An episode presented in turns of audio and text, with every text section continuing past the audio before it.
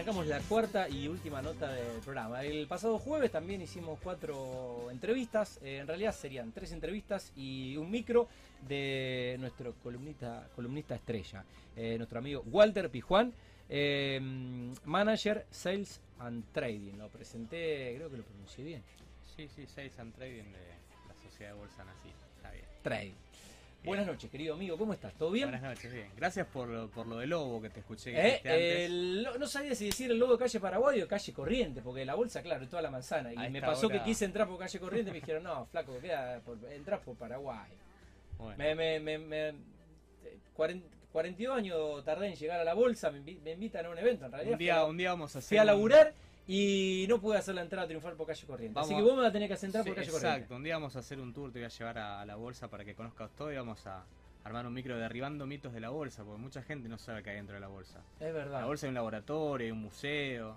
Y ahora hay eh, te voy a pedir eh, que te acerques Sí. al micrófono, Walter. Y ahora, eh, bueno, la semana pasada eh, se inauguró un nuevo edificio Exacto, el edificio inteligente. que está eh, que está eh, yendo para Santa Fe. Exacto. Por corriente, pero Por yendo para Santa Fe. Exacto.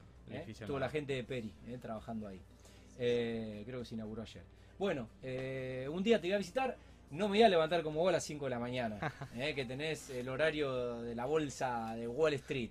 Eh, Soy del Club de las cinco. Soy del Club de las 5, que es eh, un libro De Robin Sharma. que hoy no vamos a tener tiempo para contarlo, otro día lo vas a Otro contar. día le voy a contar. Pero bueno, entre las 5 de la mañana y las 8, vos decís que haces el 80% de las cosas que Sí. no es que el resto del día no laburás, No, pero no, nada. mucho. Se adelanta mucho, son horas muy productivas. Sí. Porque no, básicamente no, no hay Lo- ninguna magia, no hay distracciones en ese horario. Entonces te enfocás bien y si tenés alguna técnica de, productividad como la Pomodoro o algo de eso, puedes hacer que rindan mucho Es esas todo horas. tiempo neto, es todo tiempo Exacto, neto. sí, claro, sí, sí, pasa que para levantarte, enfoque. para levantarte a las 5 vos te acostás a las 10. Yo para acostar a las 10 me tengo que.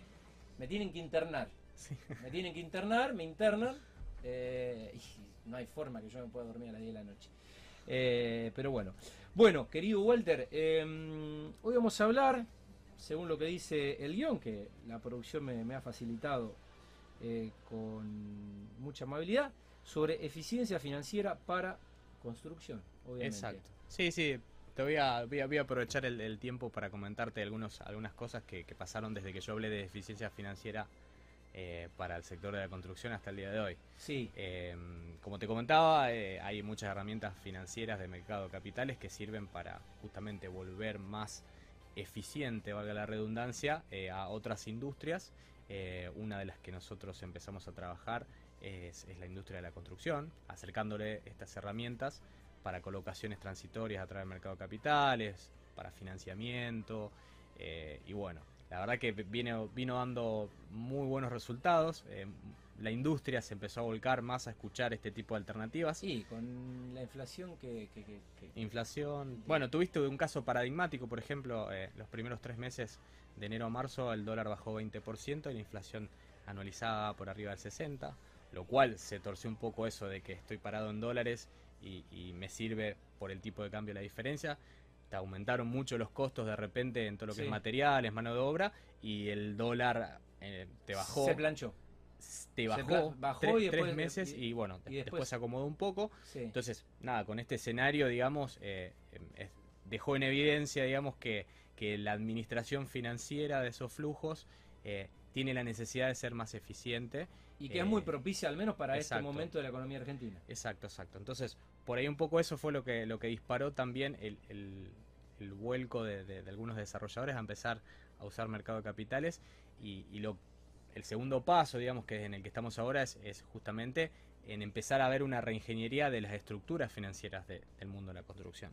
Em, muchas veces, eh, lo que- o generalmente lo que le pasa al mundo de la construcción es que está muy parado eh, económicamente por ahí en, en- en- en sus propios activos, en sus propios desarrollos, pero tienen problema de liquidez. Sí. Entonces, eh, justamente dentro de esa reingeniería nosotros lo que proponemos es algunos tener algunos parte de su, de su eh, posición económica en activos financieros que a su vez les sirven para financiarse en los momentos en que tienen esos desfasajes. Sobre todo las empresas de nuestros amigos que hacen obra pública, donde mm, las certificaciones de obras y los pagos, en este caso puede ser del gobierno provincial o del gobierno nacional, eh, están muy desfasados. Exacto, exacto. Eh, eh, pago, o sea, cobramos tarde y con una inflación alta es sinónimo de, estoy perdiendo rentabilidad del proyecto. Así que bueno, nada, la verdad es que estamos contentos de que, empezó a haber varios, varias consultas y varias operaciones por parte de, del mundo de la construcción, ya sea de los desarrolladores como de los constructores también toda la cadena de pagos, digamos, de, que tiene que ver con, los desarrollos. Eso desencadenó lo que te contaba, Tati, de decir, bueno, necesitan un poco el expertise financiero, nosotros somos netamente financieros, eh, y empezaron también a, incorporar conceptos financieros eh, más puntuales. Si bien hay gente que desarrolla hace un montón de tiempo y lo hace muy eficiente y lo hace muy bien y muy profesionalmente, hay parte de la industria que no tiene ese expertise y que bueno, nosotros vivimos naturalmente mirando finanzas y, aportamos eso desde nuestro lado. Y también te quiero contar que empezó a pasar algo también que está muy bueno. todo a partir de este micro. todo a partir del micro, así que, hay que va a haber que patentar un poco las, ideas y la difusión de lo que estamos haciendo, pero está muy interesante que se empezó a darle el cross-selling, que es lo que yo muy adentro eh, quería que, pase entre, dice que sí. entre no la tengo la más remota idea de lo que es. El cross-selling es la venta cruzada. O sea, eh, en un momento cuando nosotros, creo que la primera vez que vine a, hablar un poco de finanzas. ¿Esto es de, de, las finanzas o de la construcción? Ahí te cuento. Lo que empezó a pasar es lo que yo quería que creía que podía pasar acá, que en el mundo pasa, es que los mercados de capitales y, la industria de construcción, digamos, se potencian eh, entre sí, no se ven como eh, de alguna forma enfrentados porque los dos captan eh, depósitos para inversión. Entonces, lo que empezó a pasar fue que empezamos a cruzar eh, a través de un cliente bursátil que quiere hacer un desarrollo, se financia con su cartera de inversiones y financia al desarrollador a una tasa bajísima. Eh, y un cliente tal vez de la, del mundo de la construcción que tiene su portafolio también se acerca a una sociedad de bolsa para buscar ese financiamiento y desarrollar el proyecto. O sea que dos mercados paralelos se empezaron a apalancar, Exactamente. se empezaron a, cruzar, a potenciar, eh, con un financiamiento muy barato que hoy se da eh, a través del mercado de capitales en dólares porque la tasa es, una tasa irrisoria y una muy buena rentabilidad en algunos proyectos, obviamente que nosotros evaluamos selectivamente eh, en lo que es el mundo de la construcción. Hay algunos desarrollos que, son muy interesantes hoy en día, que tienen que ver con, no sé, condominios y, con, y con, algunos productos puntuales que, están armando, que están en auge, eh, que se pueden aprovechar eh, una tasa, digamos, muy baja para financiar esos desarrollos sin desprenderte de tu cartera de inversiones. Si querés te cuento un, caso de uso Que, que, para ejemplificar mucho lo, que puede ser esto.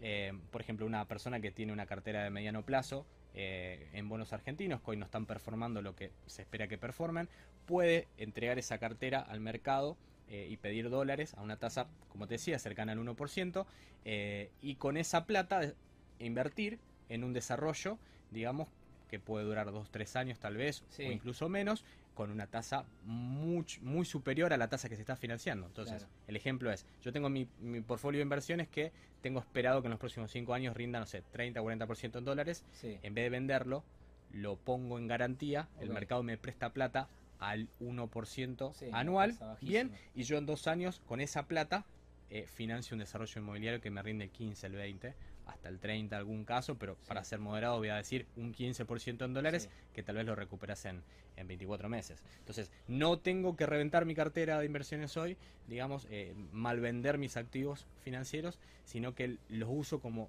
para financiar este proyecto y tengo las dos rentabilidades. Eso es súper interesante.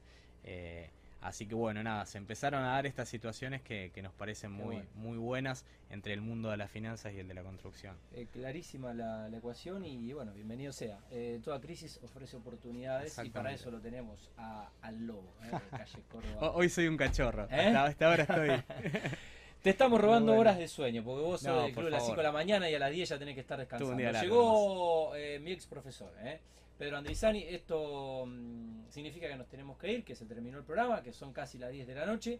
Eh, bueno, gracias por visitarnos, lo tenías un poco abandonado. Un gusto, Tati. Eh, pero siempre. es un gusto recibirte y mm, compartirle a nuestros teleoyentes el valor que, le aportás con tu expertise y tu, conocimiento y la valiosa información que pones al servicio de el empresariado rosarino. Eh, querido amigo, buen fin de semana. Buen fin de semana. pendiente el miércoles. tour, el tour de la bolsa. Eh, dale, ¿es, ¿es gratuito el tour o sí, ahí hay yo que- te cebo, que- no hay problema. ¿eh? Terminamos almorzando después ¿Eh? en el restaurante, no, hay historia. Bueno. Muchas, no conozco, no conozco, no, fui, fui al, e- fui al evento, eh, grabé notas y me fui corriendo, como todos los días. Bueno, Eh, la verdad tuve la bolsa y no conocí la bolsa, una cosa de locos. Bueno, eh, te voy a visitar. dale, Tati, ¿eh? cuando quieras. Bueno, me dijeron que la oficina del Lobo es tremenda.